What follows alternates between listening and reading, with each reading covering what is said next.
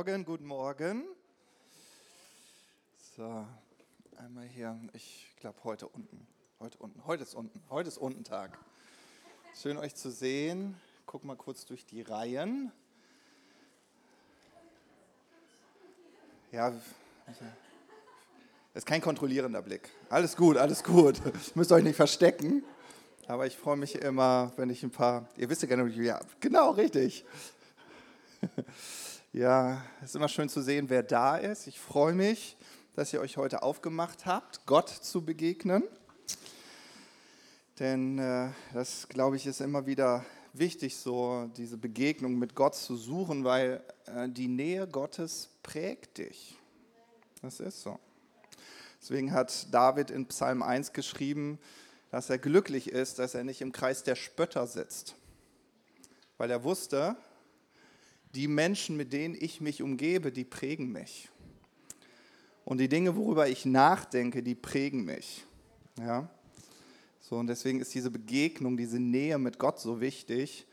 Und ich finde, es gibt nichts Schöneres, als zusammen als Gemeindefamilie zusammenzukommen und Gott zu erheben und seine Größe zu besingen. Ja, also vielen Dank, dass ihr alle so mitgemacht habt. Das finde ich super. Ich genieße das immer. Und das Worship-Team übrigens auch. Übrigens äh, nur ein Tipp, die machen das immer absichtlich, dass sie irgendwann ein bisschen aufhören zu singen. Wollen nur gucken, ist die, ist die Gemeinde auch da? Und ihr habt das heute großartig gemacht. Richtig schön laut, intensiv, wunderbar. Ich möchte heute Morgen mit euch über Mut sprechen, über das Mutigsein. Und ich habe dann eine kleine Story für euch mitgebracht. Und das ist, eine, ist die Geschichte vom kleinen Bach. Vielleicht kennt der eine oder andere die schon. Ich finde die so inspirierend, weil die so ein bisschen ähm, ja, wie so eine Metapher so in unser Leben sprechen kann. Und äh, ich starte einmal mit der Geschichte. Okay? Es war einmal ein kleiner Bach, der kam an den Rand einer großen Wüste. Er fürchtete, sich weiterzugehen. Die Veränderung und das Unbekannte waren dem Bach nicht geheuer. Er wollte zwar mehr Wasser haben und ein schöneres Leben führen, aber das Risiko auszutrocknen war ja eben auch gegeben. Aber eine innere Stimme sagte ihm, er solle keine Angst haben und ruhig weitergehen. Ja, das ist so der erste Teil. Die Geschichte ist noch nicht zu Ende, aber wir starten erstmal mit dem ersten Teil. Und so geht es uns manchmal. Wir sind, wir sind so wie dieser kleine Bach.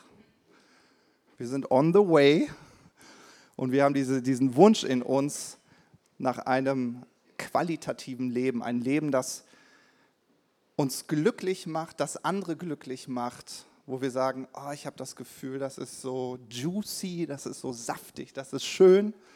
Ja, juicy. Juicy. Englisch für saftig. Juicy. Denkt ihr mal an den Juice, weißt du? Apple Juice. Orange Juice. Juicy. das magst du, ne, Uli? Yes. Und das wünschen wir uns so. Ähm, aber dann ist das häufig so im Leben, dass wir, dass wir an so eine Wüste vielleicht stoßen. Also wir sind mit Herausforderungen konfrontiert oder es ergibt sich so wie äh, so eine Weggabelung in unserem Leben. So, und dann merken wir, man, ich muss eine Entscheidung treffen. Ja? Und für alle, die bisher Entscheidungen nicht lieben, dann darfst du darfst dir erstmal ganz tief dir selbst in die Augen schauen, wenn du das hinkriegst. Ja? Stell dir vor, du stehst jetzt gerade selbst vor dir und du schaust dir selbst in die Augen. Und dann machst du mal, was Jörg immer mit mir macht. Du weißt, was ich meine? Genau. du, du tätschelst dich mal ein bisschen väterlich oder mütterlich. Und dann guckst du, guckst du dir tief in die Augen und sagst, ab heute liebst du Entscheidungen. Das war kein Scherz, ihr müsst das jetzt machen. Also ihr müsst vielleicht jetzt nicht euch selbst, aber so in der Vorstellung so. Stellt euch das vor. Tätschelt euch mal selbst, schaut dir in die Augen. Ja, und du sagst so, ab heute liebst du Entscheidungen. Jetzt fragst du dich, warum das denn? ja, das beantworte ich in der Predigt. Ja, manchmal sind so Situationen, wo wir äh, überlegen, wo wir konfrontiert sind mit Dingen, wo wir, die uns vielleicht auch manchmal so unser Herz schwer machen, wo wir anfangen, an der Güte Gottes zu zweifeln. Ja, wo, wo es uns manchmal schwerfällt, unser Herz voller Vertrauen Gott weiterhin so geöffnet darzureichen. Denken, ist Gott wirklich vollkommen gut? Und wir merken so, dass unser Fokus dann herausgefordert ist, schaue ich auf die Güte Gottes, schaue ich auf die Möglichkeiten Gottes oder schaue ich auf die Situation, ja, in der ich gerade stecke. Und was wir dann benötigen, ist Mut. Mut, die richtige Entscheidung zu treffen. Ich habe mal geschaut, was der Duden äh, zu Mut zu sagen hat. Und der Duden definiert Mut als die Fähigkeit, in einer gefährlichen und riskanten Situation seine Angst zu überwinden. Ja. Oder, die fand ich auch ganz schön, Mut ist eine Furchtlosigkeit angesichts einer Situation, in der man Angst haben könnte. Ja, und ich weiß nicht, ob wir das so kennen. Es gibt manchmal so Situationen, wo man mal weiß, oh, ich könnte jetzt Angst haben. Was passiert, wenn ich die Entscheidung treffe? Aber wir haben genau diese innere Stimme, wie dieser Bach, der zu uns ruft, geh weiter. Das ist der richtige Weg. Du hörst, dass Gott zu dir spricht, du spürst seinen Frieden und Gott sagt, geh weiter. Und du so, oh, wenn ich darüber nachdenke, oh, entscheide dich mutig zu sein. Ja? Entscheide dich mutig zu sein. Die Geschichte vom kleinen Bach endet nämlich so. Nach einigem Zögern ging der Bach dann doch weiter, wenn es ihm auch nicht sehr wohl dabei war. Es wurde immer heißer und schließlich verdunstete der kleine Bach. Die aufgestiegenen Tröpfchen sammelten sich in der Luft. Sie bildeten bald Wolken, die über die Wüste zogen. Die Wolken reisten viele Tage, bis sie hinter der Wüste zum großen Meer kamen. Dort regneten sie sich leer. Das Bächlein wurde nun Teil des unendlichen Meeres und führte ein viel schöneres Leben als es je erträumt hatte. Während das Bächlein sich sanft von einer Welle tragen ließ, überlegte es lächelnd, mehrmals habe ich meine Daseinsform verändert und doch bin ich jetzt mehr ich selbst als jemals zuvor. Ja. Mut zur Veränderung. Mut zur Veränderung, jemand anders zu werden, der du eigentlich sein willst. Und das erfordert wirklich Mut. Und du weißt, du musst Entscheidungen treffen. Du brauchst Mut zu handeln.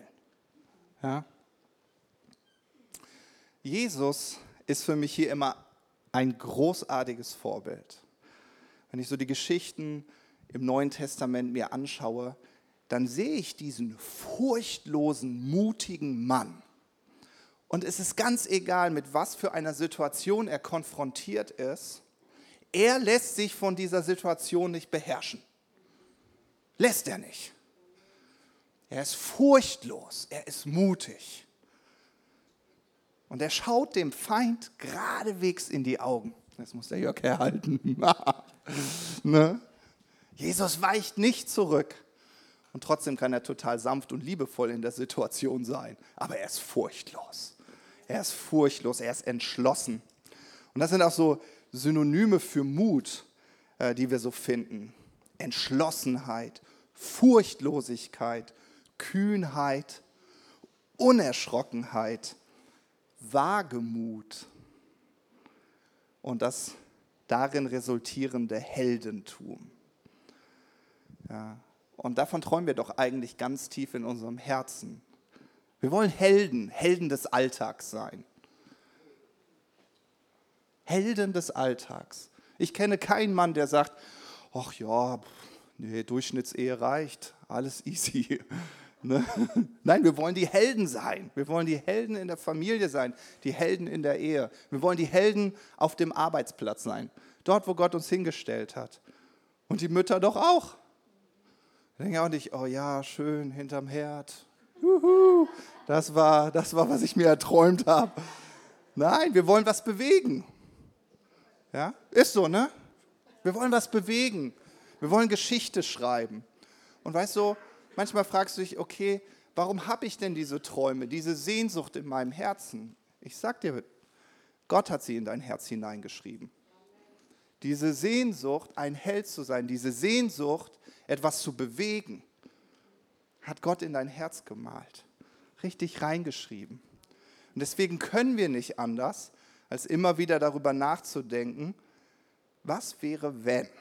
Was wäre wenn? Und dann haben wir wieder diese Weggabelung und wir wissen, oh, ich muss eine Entscheidung treffen. Und ich will euch ermutigen, Mut zu haben. Ja, was hält Gott für uns bereit, dass es sich für dich und mich lohnen sollte, wirklich mutig zu sein, den Mut zu haben, vielleicht auch dieses Jahr 2019 Dinge zu verändern. Ruben hat letzte Woche einen ganz inspirierenden Satz gesagt. Also ich meine, es war nicht nur einer, das wisst ihr. Wenn Ruben sagt, dann denkst du, okay, warte, warte, nicht so schnell. Zum Glück kann man eine Predigt nachhören. Davon habe ich Gebrauch gemacht was mich total angesprochen hat, war, dass, dass Gottes Absicht, dein Leben zu segnen, dass du das schon in der Schöpfungsgeschichte findest. In der ursprünglichen Absicht Gottes gab es nichts anderes, als dass der Vater gesagt hat, ich will dich segnen. Das, das ist mein Herz. Ich will dich segnen. Und da sehen wir wieder diese vollkommene Güte Gottes. Ja, in 1. Mose 1, Vers 28 lesen wir das dann. Ja, da heißt es, und Gott segnete sie. Ja, Gott hat den Menschen in seinem Bild geschaffen.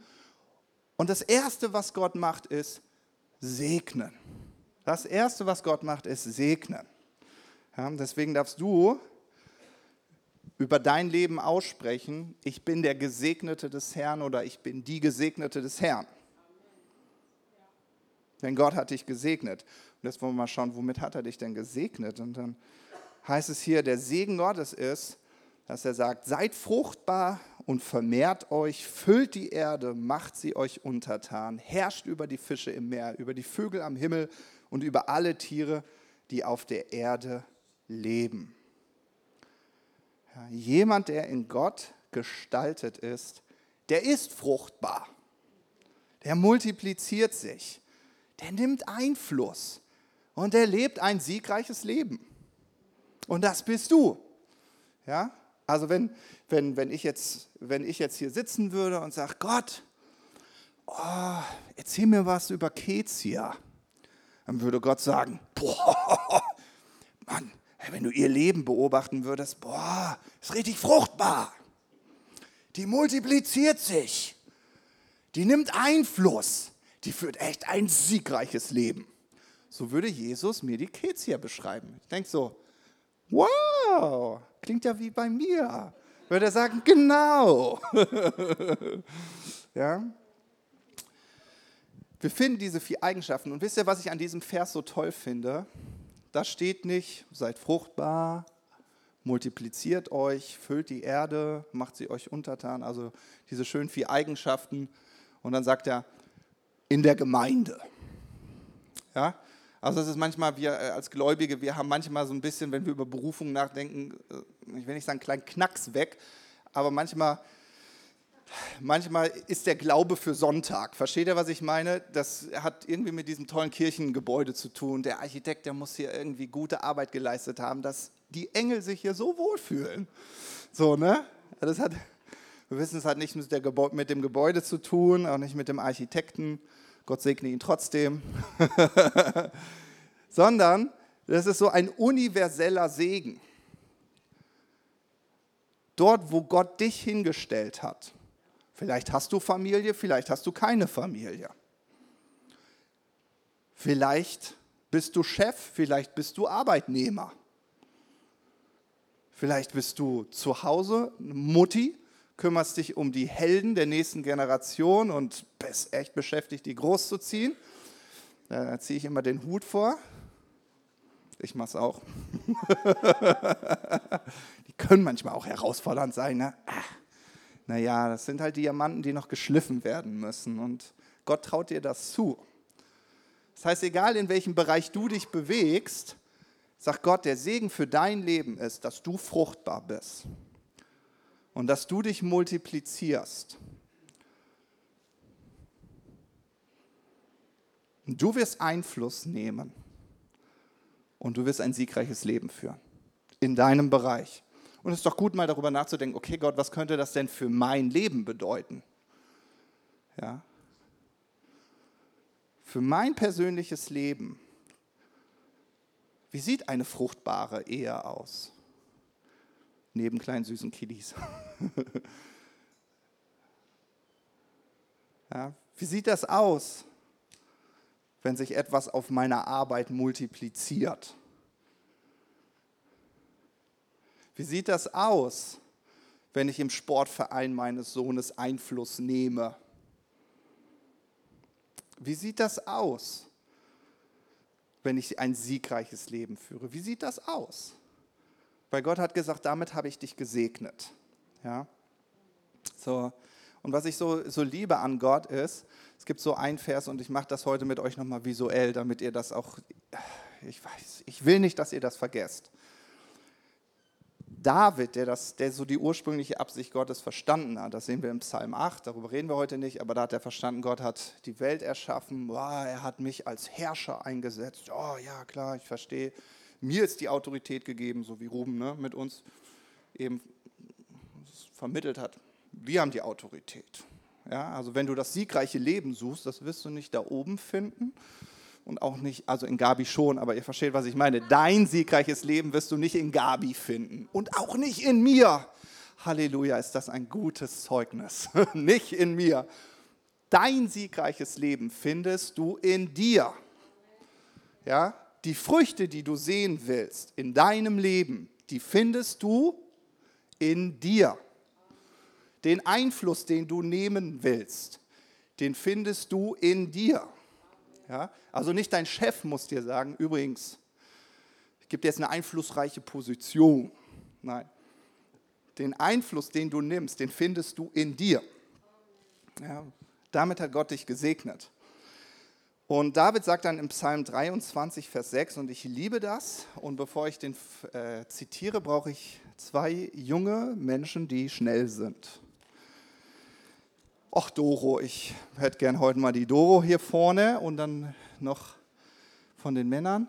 Würdest du das machen? Ich, das wäre großartig. Mensch, ich hoffe, das ist okay für dich. Ich bin der Matthias. Moin, ich bin Helge. Helge, moin Helge, schön dich zu sehen. Ich glaube, du bist schnell. Du darfst aussuchen, willst du der Segen Gottes sein oder willst du die Gnade Gottes sein? Segen. Segen. Okay, Doro, du bist die Gnade dürft ihr mal, ich ist extra L, ich glaube, das könnt ihr einfach über die Klamotten rüber. Okay. Psalm 23, Vers 6. Da sagt der liebe David, nur Güte und Gnade werden mir folgen mein Leben lang. Und wenn man im Urtext heißt, dann heißt das Jagen. Und ich liebe es, wenn die Gnade Gottes und der Segen Gottes Jagd auf dein Leben macht. So, und die beiden suchen sich jetzt einfach mal ein paar Opfer aus. Okay? Und dann jagt ihr mal ein paar Leute. Ihr geht hin, tippt die an. Derjenige oder diejenige darf dann aufstehen. Und dann dürft ihr mal gucken, ob ihr schneller seid als die Gnade Gottes oder der Segen Gottes. Okay, und los, los, los, los. So, du musst rennen, Jörg. Du musst rennen. Nee, nicht. Ja, genau. nee, der Segen muss dich fangen. Nee, ihr, müsst, ihr müsst wegrennen. Also wenn die euch auf die Schulter tappen, ihr müsst wegrennen. Der Segen jagt dich. Also ich mache das nochmal. Nee, du musst nicht wegrennen, ihr müsst losrennen. Ah, ihr versteht. Ich mache das nochmal. Also nicht ihr jagt den Segen, dann müsst ihr ja wieder kämpfen und euch anstrengen. Sondern ihr müsst das so machen.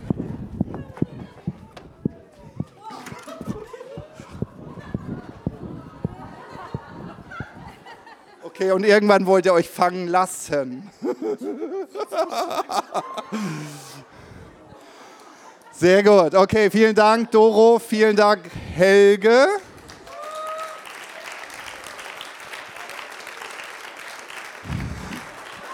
Helge hat noch Spaß.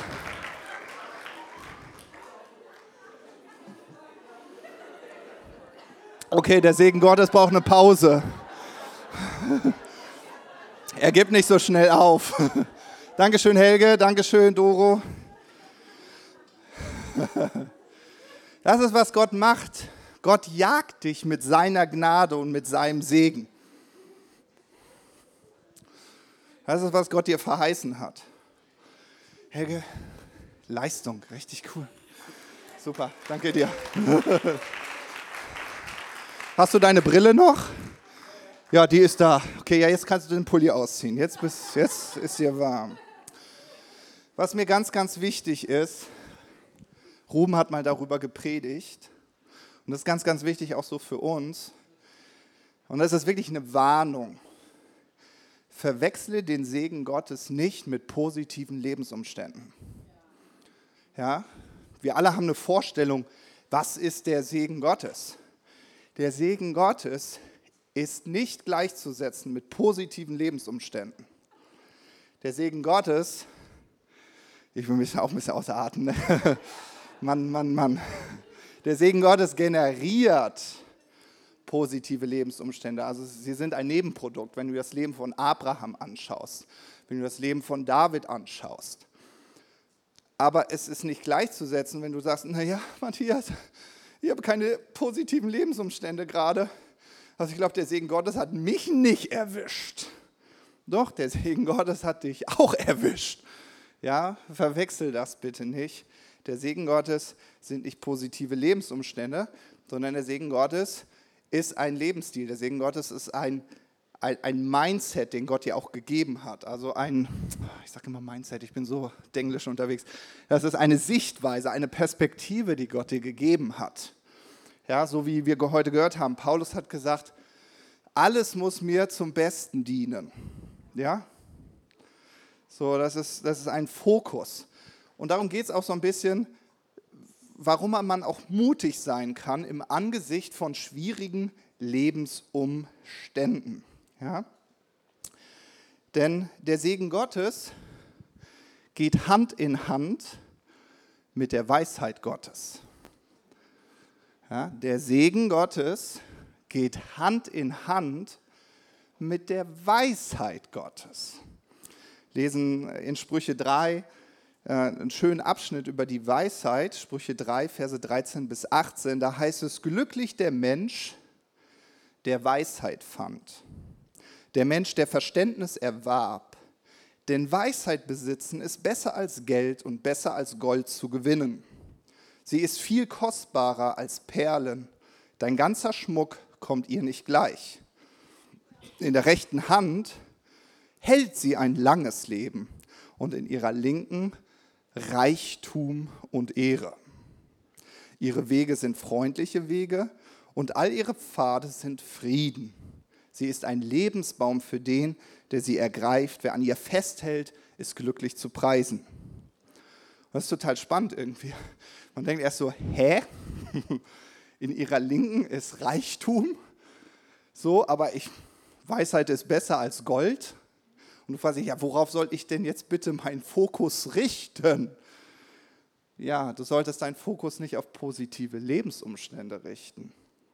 Du solltest deinen Fokus nicht darauf richten, wie viel Netto ist am Ende auf dem Konto, sondern dein Fokus sollte darauf gerichtet sein, Gott, ich weiß, du hast mir Weisheit geschenkt und mit dieser Weisheit kann ich diese Erde berühren. Kann ich mein Umfeld berühren mit dieser Weisheit. Und die Folge ist, ja, das lesen wir in Sprüche 4, Vers 7 bis 9, da heißt es, der Weisheit Anfang ist, erwirb dir Weisheit, ein total schlauer Spruch. Und mit allem, was du erworben hast, erwirb Verstand, ranke dich an ihr hoch, so wird sie dich erhöhen. Also Weisheit erhöht dich. Sie wird dich ehren, wenn du sie liebst. Und sie wird deinem Haupt einen lieblichen Kranz verleihen. Eine prächtige Krone wird sie dir reichen. Das heißt, die Weisheit Gottes wird dich befähigen. Das ist so wie, wenn du weißt, wenn ich Schokolade esse, kriege ich Pickel. Das ist ein, ist so. Mist. Wenn wir so ein paar junge Leute bei uns, die sagen, ja, ich faste. Ich sage, was fastest du denn? Ja, Januar ist mein Fastenmonat. Ich sage so, boah, wow. Ja, ich faste Süßes. sage ich, wie? Keine Schokolade? Nee, keine Schokolade. Sage ich, wirklich nicht? Nein, wirklich nicht. Ich bin da immer ein bisschen fies, es tut mir auch leid. Ich verführe die dann immer so und öffne dann meine Schoki und so. Mmh, oh, ist das lecker. Ja, ich ist gemein, ja. Ich habe wir haben gestern äh, im Jugendteam-Treffen festgestellt, dass ich doch so eine kleine, äh, irgendwas jetzt auf, meinem, auf meiner Schulter, da Nacken, der Schalk. okay, so, ne? Aber die Weisheit Gottes, ja, das ist ein Prinzip, die Weisheit Gottes wird dich erhöhen. Das heißt, wenn du deinen Fokus nicht auf positive Lebensumstände richtest, sondern auf den, der dir die Weisheit schenkt, nämlich Jesus und deswegen ist diese Begegnung mit Jesus so kostbar, weil in ihm du alle Weisheit findest. Ja, 1. Korinther 1, Vers 30 sagt, dass er uns zur Weisheit geworden ist. Sprüche 8 sagt, dass Jesus die personifizierte Weisheit Gottes ist. Ja, das heißt, du rangst dich eigentlich an Jesus hoch. Und dafür darfst du dich ihm nahen. Ja, und ist es nicht interessant, dass Jesus auch eine Rankpflanze, nämlich den Wein nimmt, um zu beschreiben, dass dein Leben und dass dein Leben von Fruchtbarkeit nicht zu trennen ist aufgrund der Verbundenheit, die du mit Jesus hast. Johannes 15, könnt ihr das mal nachlesen. Deine Verbundenheit mit Jesus, dein dich nähern mit Jesus, führt dazu, dass dein Leben fruchtbar ist. Und deswegen sage ich, dass der Segen Gottes und die Weisheit Gottes Hand in Hand gehen. Weil der Segen Gottes nicht zu verwechseln ist mit positiven Lebensumständen. Und wir verstehen, warte mal, der Segen Gottes und die Weisheit Gottes gehen Hand in Hand. Ja, und die Nähe zu Jesus wird dir all das geben, wonach dein Herz sich sehnt. Und wisst ihr was? Weisheit wird erworben. Ist euch das schon mal aufgefallen? Weisheit wird erworben. Ich weiß gar nicht, ich habe mich mit einer älteren Person unterhalten. Ich weiß nicht mehr, wer ich. Ich weiß nur den Inhalt unseres Gesprächs. Ich, manchmal führe ich so viele Gespräche. Das ist irgendwie so, so lustig, weil wir so ein bisschen über das junge Alter so ein bisschen gescherzt haben und dann gesagt haben: Naja, älter werden ist jetzt auch nicht so schlimm. Ja, ach, nee, Marvin hat das sogar gesagt. Das war genau meine ältere Person. Der sagt immer, ja, die Jungen, die Jungen, die sind immer schnell unterwegs, können schnell laufen und so. Aber die Alten, die sind so weise, die kennen die Abkürzung. genau, Marvin hat das gesagt. Da habe ich gedacht, ja, das, das stimmt, das ist Weisheit. Lass die jungen Leute mal schön rennen. Solange man die Ab Abkürzung kennt. Ne? Also Weisheit wird ja auch irgendwo erworben. Ähm, und dazu gehört es auch, Fehler zu machen. Jetzt sind wir nochmal bei dem Mut, Entscheidungen zu treffen. Ja? Ich verspreche dir, hoch und heilig, du wirst 2019 Fehler machen. Woo, ist das nicht ein Segen? Thank you, Jesus. Danke, Jesus, für Fehler. Ja, das dürft ihr mal sagen. Danke, Jesus, für Fehler die ich machen werde. Ich. Danke, Jesus, für Fehler, die ich machen werde. Ja, Fehler sind gut. Ja, dann lernt man draus. Ja? Und dann nehmen wir mal, und das ist ja das Gegenteil von Mut, ist Angst. Es gibt Menschen, die ihr Leben nicht verändern aus der, äh, vor der Angst, ja, vor der Angst vor Fehlern. Sie haben Angst, Fehler zu machen. Ne? Und deswegen ist dann dieser Stillstand. Und dann passiert das Schlimme. Dann wird gemosert. Ah, ich weiß gar nicht, warum glaube ich überhaupt an Gott? Ich weiß gar nicht, ob es Gott wirklich gibt. Mein Leben ist so schlimm. Ja, ja, ich verstehe dich. kommt immer die pastorale Seite bei mir raus. Ich verstehe dich. So. Aber dann irgendwann, irgendwann muss man aufstehen und sagen, warte mal, ich muss mein Leben ehrlich betrachten und mal schauen, okay, worauf ist mein Fokus gerichtet? Und wenn ich immer Angst davor habe, Fehler zu machen und deshalb nicht keine Entscheidung treffe, mich nicht bewege, nichts Neues wage, dann wird sich auch dein Leben nicht verändern. Ja, ähm, wer etwas haben will, was er zuvor noch nicht hatte, muss etwas tun, was er zuvor noch nicht getan hat. Ich glaube, es ist ein chinesisches Sprichwort. Die Chinesen sind immer so schlau. Scheinbar. so, ne? Und deswegen freu, freu dich darüber, du wirst Fehler machen. Ich mag, ich mag, wisst ihr, ich mag diesen äh, Thomas Edison, der Erfinder der Glühlampe. Ja? Der wurde mal auf seine 10.000 Fehlversuche angesprochen. Ah, ist das nicht nervig? 10.000 Versuche, versteht er, diese Glühlampe zu erfinden. Und seine Antwort, seine Antwort lautete, weißt du, ich bin nicht wirklich gescheitert. Ich habe 10.000 Wege entdeckt, die nicht funktionieren. Und er ist einfach gefeiert. Und er ist dran geblieben. Ja? Und ich glaube, dass es Themen auch 2019 für dich geben wird, wo du weißt, Gott hat gesagt, der Segen Gottes wird mein Leben erreichen, mein Leben wird fruchtbar sein, ich werde mich multiplizieren, ich werde Einfluss nehmen, ich werde ein siegreiches Leben führen. Und ich habe verstanden, es sind keine positiven Lebensumstände, sondern der Segen Gottes und die Weisheit Gottes gehen Hand in Hand. Es geht darum, Gott nahe zu kommen, mich prägen zu lassen aus seiner Nähe oder in seiner Nähe und dann mutige Entscheidungen zu treffen. Und wenn ich Fehler mache, dann ist, dann, dann ist das nicht schlimm. Wisst ihr, mein, mein Sohn Levin, der macht ungern Fehler. Wenn der Fehler macht, dann kriegt er so einen richtigen Heulkrampf. Und was habe ich als Vater schon alles versucht, ihm klarzumachen? Fehler machen ist nicht schlimm. Verlieren ist nicht schlimm. Und er so, nee, ich spiele nie wieder. Ich meine, ist es auch fies, er ist der Jüngste. Natürlich. Ne? Und dann, und dann habe ich auf dieses Lied hier, probier's mal mit Gemütlichkeit. Musik prägt ja ein. Habe ich gesagt, so, wir lernen ein neues Lied. Und dann habe ich jemand mit ihm gesagt, und wenn ich mal verliere, das ist nicht schlimm. ja, so, dasselbe gilt für dich. Und wenn du mal einen Fehler machst, das ist nicht schlimm. Man, du lernst, du eignest dir Weisheit an, aber du willst keinen Stillstand.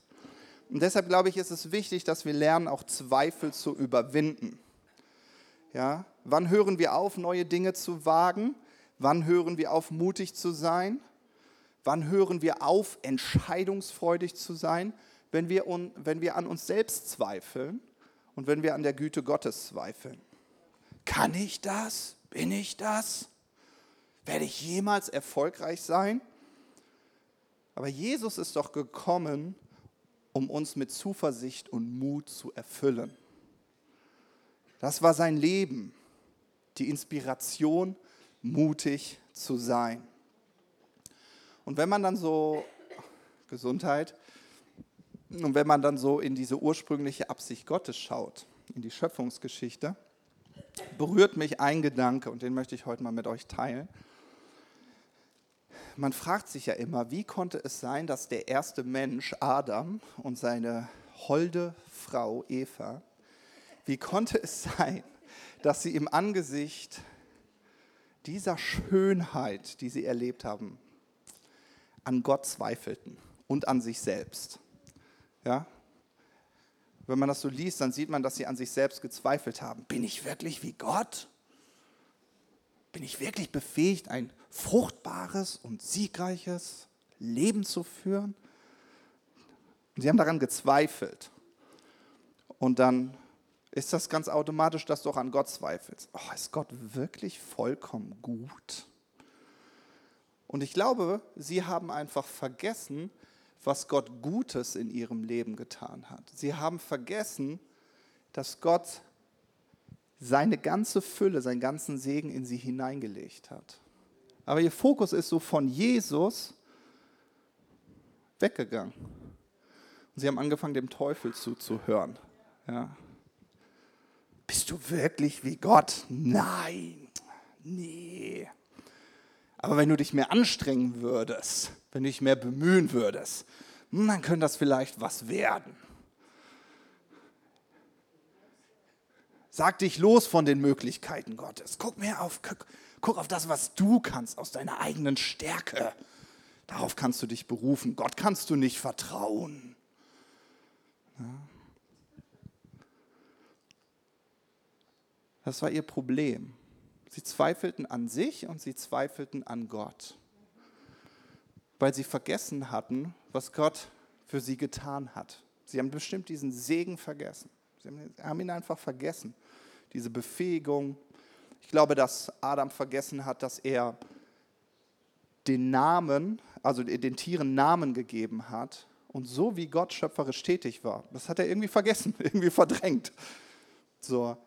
Und deswegen glaube ich, und ich glaube, das ist ganz wichtig, wenn wir, wenn wir Josua Kapitel 1 uns anschauen, dann finden wir das Mandat des Mutes. Ja? Kennt, kennt, kennt ihr alle Josua Kapitel 1? Haben wir das mal gelesen? Ich liebe ich lieb dieses, weil in diesem kommt einfach so zum Ausdruck, wie Gott sicherstellt, dass du immer mutig bist. Ja, Josua Kapitel 1, Verse 6 bis 9, da sagt Gott zu Josua, sei stark und sei mutig. Und dann sagt er zu ihm, du wirst diesem Land, äh, diesem Volk das Land, das ich ihren Vorfahren unter Eid versprochen habe, als bleibenden Besitz austeilen. Halte dich mutig und fest an das Gesetz, das mein Sklave Mose dir übergeben hat. Weiche weder rechts noch links davon ab, damit dir alles gelingt, was du unternimmst. Und du sollst die Weisungen dieses Gesetzbuches immer vor dir hersagen und Tag und Nacht darüber nachdenken, damit dein Tun ganz von dem bestimmt ist, was darin steht. Und dann kommt die Verheißung. Dann wirst du Erfolg haben. Und was du anpackst, wird dir gelingen. Ich habe es dir gesagt, sei stark und sei mutig. Lass dir keine Angst einjagen. Lass dich nicht einschüchtern, denn der Herr, dein Gott, steht dir bei, wo du auch bist. Ja? Und das ist dieses Mandat des Mutes, dass Gott gesagt hat, du darfst mutig sein. Aber dann sagt er zu ihm, wie er das macht. Ja? Und er erwähnt das Wort Gottes. Ja? Er erwähnt das Gesetz, er erwähnt die, äh, die Weisungen Gottes. Und es gibt so eine schöne Stelle im fünften Buch Mose, die mich immer wieder so auch als Vater inspiriert für mein persönliches Leben, aber auch für meine Kinder. Äh, die steht im fünften Buch Mose, Kapitel 6. Nämlich, dass Mose dem Volk Israel und Josua beauftragt und sagt, ich möchte, dass ihr die großen Taten Gottes nicht vergesst. Und ich gebe euch einen Tipp, wie ihr sie nie vergessen werdet. Redet einfach drüber.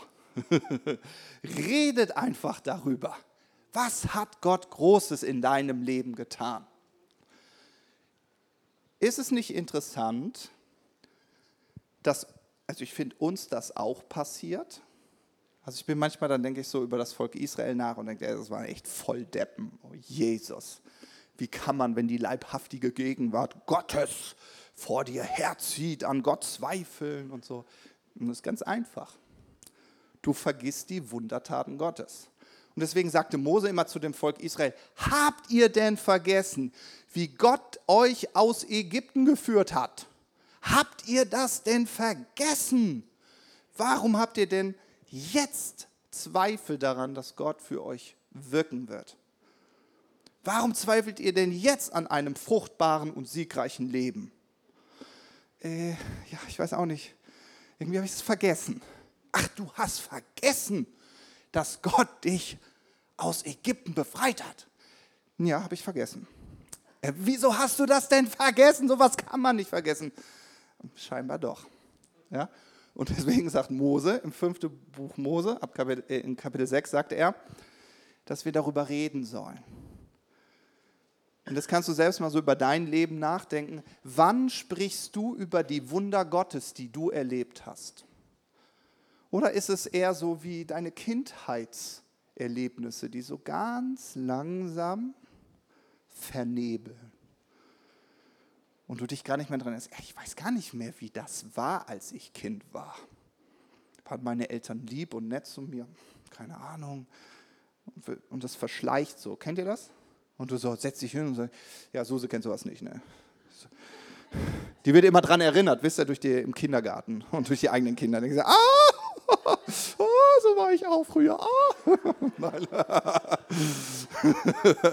Suse ist ganz besonders. Sie erinnert sich an alles.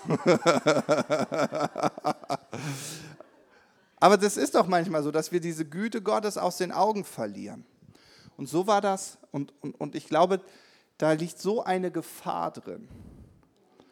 Weil wenn du die Güte Gottes und die großen Taten Gottes vergisst, kommt Zweifel in dein Leben. Und du wirst nicht länger mutig sein. Und deswegen sagt Gott, ich gebe dir eine Anleitung, wie du ganz sicher mutig sein wirst, Josua. Schau noch mal über die Weisung, die ich Mose beauftragt habe, dir zu geben. Denk dran. Sprich über die Wundertaten Gottes, die du erlebt hast. Ja? So, das Interessante ist, und das ist ja auch, was Ruben gesagt hat, unser Leben ist nicht immer mit positiven Lebensumständen äh, gezeichnet. Du hast auch Herausforderungen und ich habe euch jemand mal mitgebracht, um euch das zu demonstrieren. Also manchmal bekommt man es ganz böse auf, ja, Simon, komm mal her, komm, kriegt man es ganz böse so auf, ja, aufs Maul. Okay, also ich brauche nochmal das Mikro, ich muss das erklären. Also Simon, Simon, Simon ist der Riese. Ja, Simon ist der Umstand in, dein, in deinem Leben, der gerade nicht gut aussieht. Und wenn du, wenn du, wenn du die Größe Gottes, ja, wenn du die, weißt du, wenn du die Größe Gottes vergisst, dann passiert das in deinem Leben.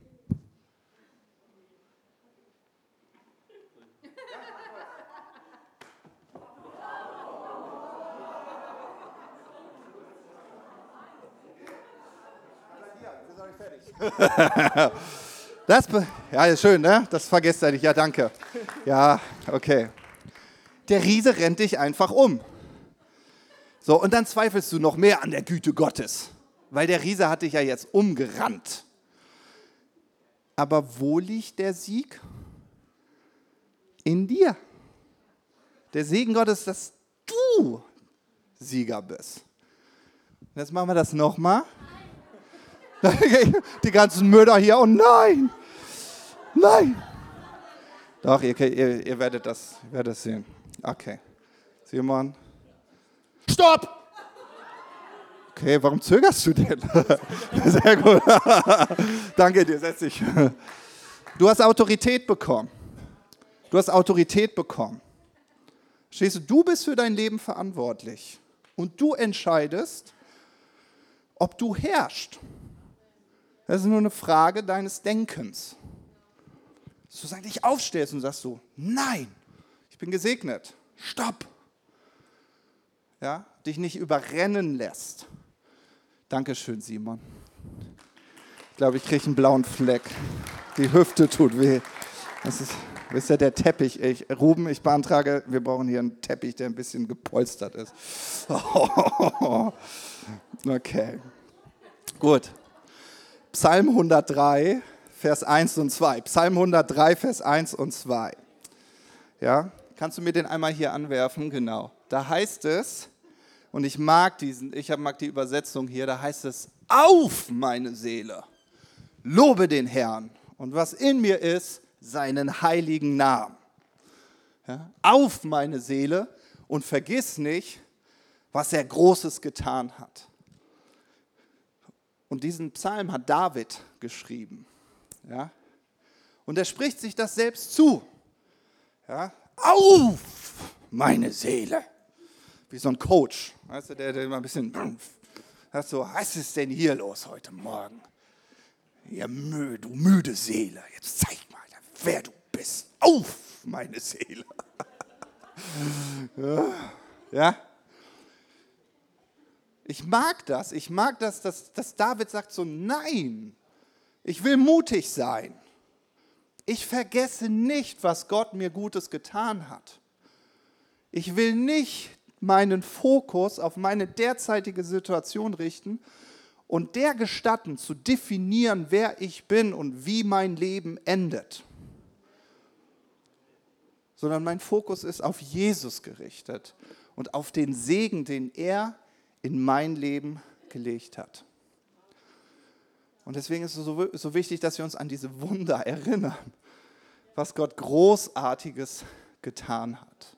Ja? Und ja, komm, wir machen das einmal zusammen. Wir stehen alle einmal auf und sagen zu uns selbst, auf meine Seele. Lobe den Herrn. Vergiss nicht, was er Großes getan hat. Es guckt ja keiner zu. Wisst ihr, meine Teens, wenn ich das immer mit den Teens mache, die denken so, boah, wie peinlich. Aber ihr, ihr seid auch weise Menschen. ja? Wollt ihr es zusammen sagen? Hilft euch das? Was soll ich vorsagen? Also ihr könnt es ablesen, das ist gut. Ja, noch die Brille kurz richten. Ja, da steht ja auf meine Seele. Ja, lobe den Herrn und was in mir ist, seinen heiligen Namen auf meine Seele und vergiss nicht, was er dir Gutes getan hat. Zusammen? Okay. Drei. Wir zählen runter. Wir sind ja so viele. Ich liebe dich, Heinrich. Du Forerunner hier. Drei, zwei, eins, null. Auf meine Seele.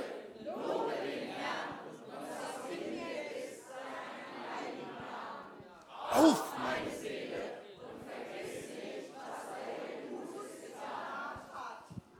Amen. Dankeschön. Ihr dürft euch wieder setzen. Das vergesst ihr auch nicht, ja. Okay. Ich möchte meine Predigt schließen mit einem persönlichen Zeugnis. Uh, uh, Zeugnis ist immer cool. Und zwar, ähm, es gibt manchmal so Momente im Leben, wo man diese komische Lüge glaubt, Gott reicht nicht aus. Versteht ihr? Wo man denkt so, äh, irgendwie reicht wirklich der Glaube an Jesus aus. Und, und jeder Mensch hat ja tiefe Bedürfnisse. Ich war damals junge 16 Jahre alt ähm, und war in der Gemeinde. Und ich würde sagen, auch sehr erweckt. Also ich würde jetzt nicht sagen, dass das so, wo ich, dass ich Fremdschämen gemacht habe, so, oh nee, in die Gemeinde gehst du nie. Nein, ich, ich bin da gerne hingegangen, weil ich auch Gott erlebt habe. Ich erinnere mich an äh, eine Situation, ich habe das immer geliebt, wenn so Gastredner gekommen sind. Ich habe immer dachte, wow, hoffentlich kommt er mit der Kraft Gottes. Predigten fand ich toll, aber Kraft Gottes erleben, das war irgendwie nochmal ein Tick interessanter. Und deswegen habe ich das geliebt und ich war immer voller Erwartung. Ja? Und damals, äh, wo ich 16 war, gab es ganz viele, die irgendwie so ganz begeistert waren dass wenn wir für Menschen beten, dass dann die Kraft Gottes fließt und dass das natürlich auch irgendwie eine Reaktion mit sich bringt. Ich lache zum Beispiel immer ganz viel. Deswegen denkt ihr immer so, wenn ihr da hinsitzt im Lobpreis und dann konzentriere ich und dann, dann ist hier vorne und dann ich so, so und ihr denkt so, was ist denn los? Hat er einen Witz gelesen? Nee, Handy hat er nicht in der Hand. Oh, keine Ahnung, woran der gerade denkt. Nee, das ist einfach die, Gott berührt mich, er lebt seine Gegenwart und dann muss ich einfach anfangen zu lachen. Schön, ne? Schön. Lachen ist gut. Lachen ist gesund. Fragt mal euren Arzt. so. Und auf jeden Fall war ich da immer so richtig heiß drauf. So. Und dann habe ich Gott immer ganz kraftvoll erlebt. Und dann kam so eine süße, süße, hübsche Blondine in unsere Jugend. Wow, dachte ich, die sieht gut aus. Naja, mal ein bisschen vorfühlen ich war da, ich war da immer sehr, ja, weiß auch nicht, war nicht der Schüchterne. So, und äh, irgendwie fand die mich auch ganz heiß. Dachte so, damals hatte ich noch ein Sixpack und so, und dann, und sie so, so hm, der Sohn des Pastors, also mein Vater ist Pastor, auch nicht so eine schlechte Partie, so, hm. Und ich erinnere mich an das Gespräch meiner Mutter. Wir sitzen im Auto und meine Mutter, ich liebe meine Mutter. Meine Mutter so, na, ist eine Süße, ne? Und ich so, so wie man so als 16- 16-Jähriger bist, du so rot. Denkst so, oh nee, jetzt nicht mit der Mutter über sowas sprechen. Also an alle Eltern, mich wird es auch irgendwann erwischen, dass ich mit meinem Sohn reden muss. So. Und äh, ich so, ja. und meine Mutter so, na, und? Hast Gott schon gefragt, ist das, deine, ist das die Frau für dein Leben? Ich so, hm, interessanter Gedanke. Soweit habe ich gar nicht gedacht, Mama. Ich dachte, so süß und man kann ja mal ein bisschen anbändeln und so. Und um, genau. Und ich so, ja, eigentlich hast du recht. Sie so, warum willst du dein Herz verschenken, wenn du noch nicht mal weißt, ob das die Frau ist, die Gott für dich vorgesehen hat? Ich so, naja, hast du eigentlich recht. Ja, komm, wir beten mal. Und für alle, die das ein bisschen komisch finden, ich nicht. Also ich meine, wenn der Schöpfer dieser Welt aus dem Nichts das erschaffen kann, dann wird das wohl hinkriegen, zu dir zu sprechen, dass du seine Stimme hörst. Ja, also wenn du denkst, ich kann Gottes Stimme nicht hören, dann will ich dich jetzt mal ganz laut lachen hören. Also es gibt ein paar. Voll wie sein. Super, Joscha. Da lachen wir drüber, ne? Natürlich können wir Gottes Stimme hören. Also ich frage ich frag so, Gott, ist das meine Frau? Und Gott sagt so, nein. Ich innerlich so, oh, schade. Ich sag, ja, dachte, oh, schade, er muss ja weitersuchen. Meine Frau, die, äh, meine Frau, sag ich schon, die, der Spruch meiner Mutter ist immer, ach Schatz, mach dir nichts daraus. Es gibt Frauen wie Sand am Meer. Und ich immer so, danke, danke. Ich sage so, ja, ich, ich, so, so, ich zu meiner Mutter, ich weiß, es gibt einen großen Teich voller Fische, aber ich suche den Fisch. Und, und, und, und für meine Mutter war das Thema durch. Wäre für mich als Vater wahrscheinlich auch, aber für meine Seele nicht. Tief in mir dachte ich, ach nee, willst du das wirklich aufgeben? Da hast du ein junges Mädel, das auf dich abfährt und denkt so, ah, du bist mein Prinz, meine erste große Liebe und so. Und ich musste eine Entscheidung treffen. Ich habe die falsche getroffen. wir lachen mal über Fehler. so. so, und dann führte das dazu, dass ich mich von Gott entfernte. Nicht sofort, aber so ein bisschen. Weil ich Gott nicht vertraute. Dachte so, Gott, nee, ich vertraue dir nicht. Also ich muss mich schon um mein Leben kümmern. Du wirst, mich, du wirst mir keine tolle Frau schenken. Kommt ein Prophet in unsere Gemeinde, das erste prophetische Wort, er guckt mich an und sagt, Matthias, Gott sagt dir, höre auf dich, um deine zukünftige Frau zu sorgen. Und sie saß gleich daneben. Das war noch das, du hast sie noch nicht gefunden. Und ich so, oh Mist. so, ja, ja, das war Klartext, ne? Und dann, und dann wird trotzdem so Gottes liebevolle Art und so und Gott so, so äh, und dann dieses prophetische Wort. Sie wird ein Geschenk von mir sein. Dein Fokus sei darauf gerichtet, mir nahe zu sein, weil ich eine große Berufung in dein Leben gelegt habe. So, versteht ihr? So, ich habe trotzdem nicht gehört. Oh, ja, Matthias, danke. Ja, ich brauche Gebet. Oh, ich habe trotzdem nicht gehört. Warum? Weil ich, ich, ich habe auf die Stimme meiner Seele mehr gehört als auf Gott. So, und deswegen ist das so wichtig, so mit seiner Seele zu sprechen, zu sagen, warte mal, erinnere dich doch, was Gott schon Großes getan hat. Also so diese Momente, wo ich lachend auf dem Boden lag, ich dachte immer, Gott, lass weitermachen, ich fühle mich gerade so gut. Ja? Fühlt sich so geliebt, so angenommen, wenn Gott dich in seiner Gegenwart berührt. okay. Das zog sich so über ungefähr zwei Jahre.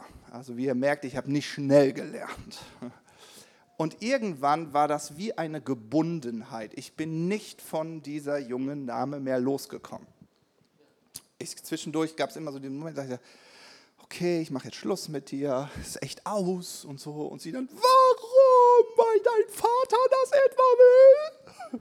Und ich so, nein, weil ich das will. Will ich das wirklich? oh Gott, das war so eine schlimme Phase. Und dann kam der Tag. Und das ist sozusagen der Abschluss des Zeugnisses und damit möchte ich dir Mut machen. Vielleicht bist du genau in so einer Situation oder ähnlichen Situation, wo du versuchst, von Süchten frei zu werden, wo du versuchst, von unguten Beziehungen frei zu werden, wo du Verstehst du, wie du, wie, wie gebunden, wie eingeklemmt in einer Situation und du kommst da nicht raus. Und dann kommt François Botes in unsere Gemeinde. Ja, das ist ein Prophet aus Südafrika, richtig, und der liebt das Klavier zu spielen. Der spielt fast so gut wie JP. so, und dann klimpert der da und du denkst so, oh schön, das ist, ist, ist schön, das ist angenehm. Und dann guckt er zu mir rüber und du, hat meinen Namen nicht, du. Und ich so, ich? Warum ich? Warum kriege ich das erste prophetische Wort? Ich weiß ja gar nicht, was ist das denn für ein Prophet? Weil alle so, ist ein Prophet, ganz großer Prophet. Und ich als, als damals, glaube fast 18-Jähriger, ich habe so gedacht, oh mein Gott. Nicht, dass es die ganze Gemeinde nicht eigentlich schon wüsste, aber der wird das wahrscheinlich jetzt so richtig detailliert auf den Tisch kloppen, was ich falsch mache. Der hört ja von Gott. Das war mein Bild. Gott wird jetzt mal einmal kurz Daumenschraube anziehen. Ich höre ja nicht seit zwei Jahren. Ich hatte irgendwie die Geschichte von Jona vor Augen, ja, wo es so stürmte und die einzige Lösung war, wirf ihn ins Meer. okay, so, okay, also. Und dann fängt dieser Prophet an zu spielen und es fühlt sich an, fünf Minuten lang, es war wahrscheinlich so lange, aber ich denke, er spielt, wann wird denn endlich den ersten Satz sagen, damit ich weiß, wie schlimm es heute wird. Und er spielt und spielt und guckt mich dann an und sagt, ich sehe, wie Gott dein Herz in Händen hält. Und er sagt, unschuldig und rein. Und ich erinnere mich an den Moment, werde das nie vergessen. Ich sage innerlich, ich wirklich so, innerlich so, ich so, ich habe angefangen zu lachen. Weißt du, das ist so, weißt du, wenn du einen Streich gespielt hast und du bist nicht erwischt worden. So, dann innerlich ist so, oh, alles fällt von dir ab, Erleichterung, so. Ich so, oh, keine Bloßstellung. Gott macht sowas übrigens nicht. Aber ich habe es gedacht. Nur, dass ihr es wisst. Gott macht sowas nicht.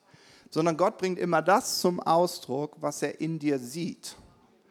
Ja, und deswegen wird er dich nicht tadeln für dein Leben, sondern er wird immer dir seine Sichtweise vor Augen malen. Und das hat er gemacht. Ich sehe, wie Gott dein Herz in Händen hält und sagt, unschuldig und rein. Und beim ersten war irgendwie so, zum Glück hat er mich nicht erwischt. Und dann spielt er wieder auf dem Klavier und sagt so, okay, jetzt kann es ja nur besser werden. So, und er wiederholt den Satz nochmal. Ich sehe, wie Gott dein Herz in Händen hält und sagt, unschuldig und rein. Und er spielt wieder. Nach dem dritten Mal, dass er das gesagt hat, wurde ich ein bisschen stutzig. Ich sag so, hm, Gott, willst du mir irgendwas sagen? also jetzt, du lässt ihn ja nicht weiter prophezeien. Irgendwie muss er an dem Punkt, ich habe es wohl noch nicht verstanden. Und er hat siebenmal gesagt, ich weiß nicht, wahrscheinlich, ich habe nie mit ihm darüber gesprochen, aber vielleicht hat er an den Naaman gedacht. Heißt er so? Naeman? Naeman? Naaman? Wie heißt er? Naeman? Naeman. Wir fragen Ruben, der weiß das. Naeman. Ja, es wird beschrieben, dass er, dass er aussätzig war und dass der Prophet zu ihm sagte, geh in den Jordan, dich siebenmal untertauchen. Deswegen komme ich auf die sieben. Ich, vielleicht brauchte ich siebenmal, ich weiß es nicht.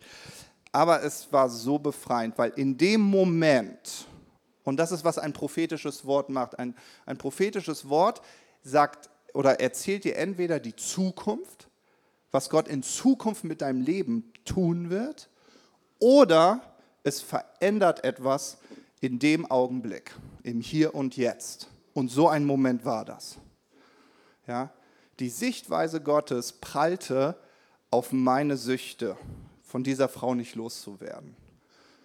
Und dieses einfache Wort, die Sichtweise Gottes, ich sehe, wie Gott dein Herz in Händen hält und sagt, unschuldig und rein, hat mich freigesetzt.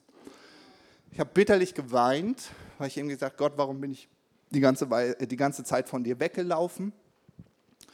Warum habe ich an deiner Güte gezweifelt? Warum habe ich vergessen, wie gut es mir in deinem Hause geht? Ja, warum habe ich mich auf die Suche gemacht, woanders, wo du doch die Quelle bist? Und ich war frei. Ich war frei. Und ich glaube, dass Gott das auch heute in deinem Leben so wirken möchte. Heute, hier und jetzt. Und ich hoffe, du hast Erwartungen, dass du sagst, Gott, ich will das hier und jetzt. Ich will diese Freiheit. Ich wünsche sie mir. Ich will sie.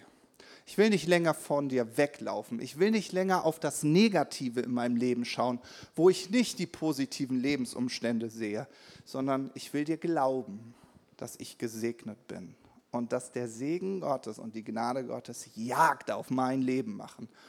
Und mein Jahr 2019 wird ein gesegnetes Jahr. Ja? Und, und die Kraft Gottes ist in dir, gute Entscheidungen zu treffen mutig zu sein. Vergiss nicht, was Gott Großes in deinem Leben getan hat. Gott ist dir nicht fern. Gott ist mit dir. Das ist, was Gott zu Josua gesagt hat. Vergiss nicht, ich bin mit dir. Ich bin mit dir auf all deinen Wegen. Überall, wo du bist. Amen. Kannst du ein bisschen Good Good Father anmachen? Aber noch nicht so laut. Danke. Jesus, ich danke dir, dass du unser Leben gesegnet hast. Und Jesus, ich danke dir dafür, dass der Segen Gottes und die Güte Gottes Jagd auf unser Leben machen. Und Jesus, wir wollen so unseren Fokus ganz auf dich richten dieses Jahr 2019. Das ist unser Jesus-Jahr. Wir schauen wirklich auf dich. Wir wollen nicht, wir wollen nicht an deiner Güte zweifeln, dass du uns irgendetwas vorenthältst, sondern wir erinnern uns an das Gute, das du in unserem Leben gewirkt hast. Du bist ein guter, guter Vater, der uns so sehr liebt und der uns nichts vorenthält. Hm. Und Jesus, ich danke dir dafür, dass du gerade jetzt so in unsere Herzen sprichst und uns deine Liebe zeigst. Dass du uns neue Hoffnung schenkst und dass wir den Mut haben, unseren Fokus auf dich zu richten und auf das Gute in unserem Leben. Und nicht auf das, wo wir das Gefühl haben, ah, da sind noch keine positiven Lebensumstände. Bin ich wirklich gesegnet? Wir wollen nicht länger an deiner Güte zweifeln, dass du vollkommen gut bist.